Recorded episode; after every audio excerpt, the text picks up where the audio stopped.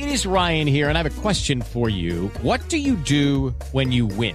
Like, are you a fist pumper? A woohooer, a hand clapper, a high fiver. I kind of like the high five, but if you want to hone in on those winning moves, check out Chumba Casino. At ChumbaCasino.com, choose from hundreds of social casino style games for your chance to redeem serious cash prizes. There are new game releases weekly, plus free daily bonuses. So don't wait. Start having the most fun ever at ChumbaCasino.com. No purchase necessary. BGW. Void were prohibited by law. See terms and conditions. 18 plus. Siete en punto, panorama informativo 88.9, información que sirve.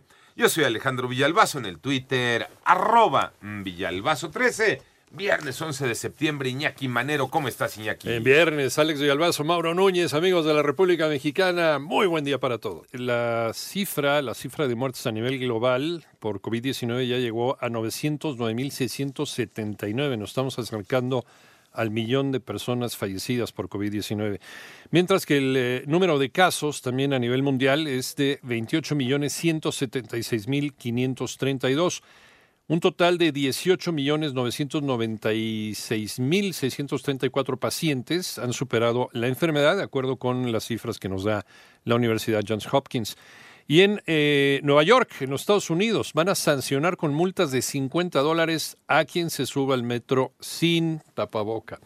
7 con 3, ese es el panorama COVID en eh, México. Moni Barrera.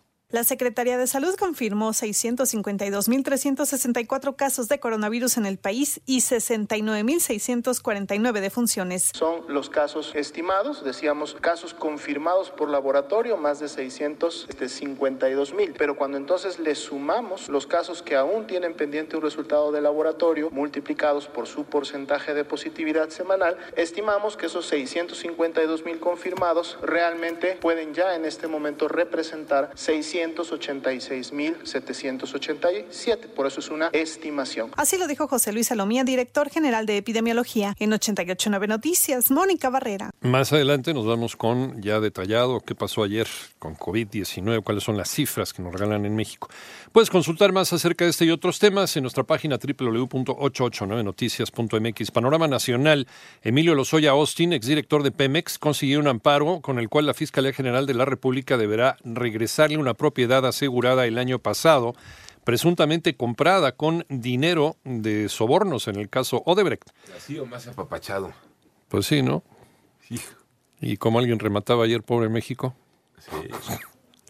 Eh, ya lo platicaremos también. Además, un grupo de exalumnos del Instituto Tecnológico de Massachusetts, el MIT, exigió la destitución de Luis Videgaray, quien es profesor titular de esta institución por estar presuntamente involucrado en esta red de corrupción.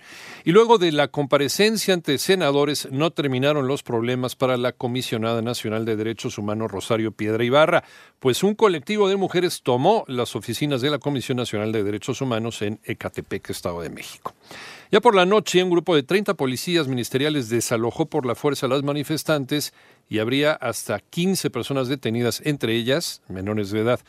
Y el gobernador de Chihuahua, Javier Corral, pidió al presidente sacar a la Guardia Nacional de las Presas de Chihuahua, particularmente de la Boquilla, y enviarla a Ciudad Juárez para combatir a la delincuencia.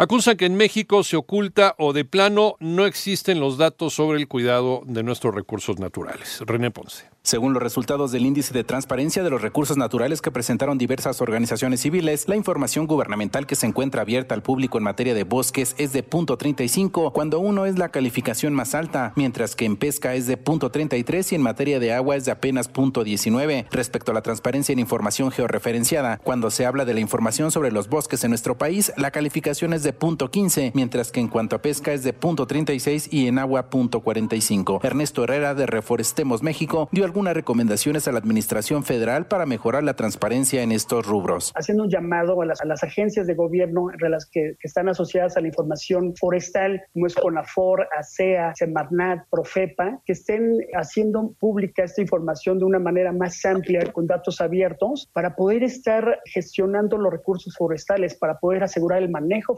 forestal sostenible, para poder detener la deforestación. Para 88.9 Noticias, René Ponce Hernández. En el panorama internacional, un tribunal federal de los Estados Unidos negó al gobierno de Donald Trump la posibilidad de excluir a los inmigrantes indocumentados del censo nacional en ese país.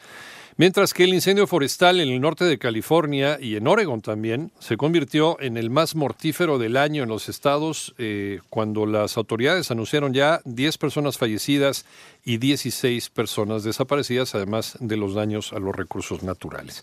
Y en Colombia, la cifra de muertos tras eh, las protestas contra el abuso policial ascendió a 10 con el reporte de dos nuevos fallecidos en la capital de ese país.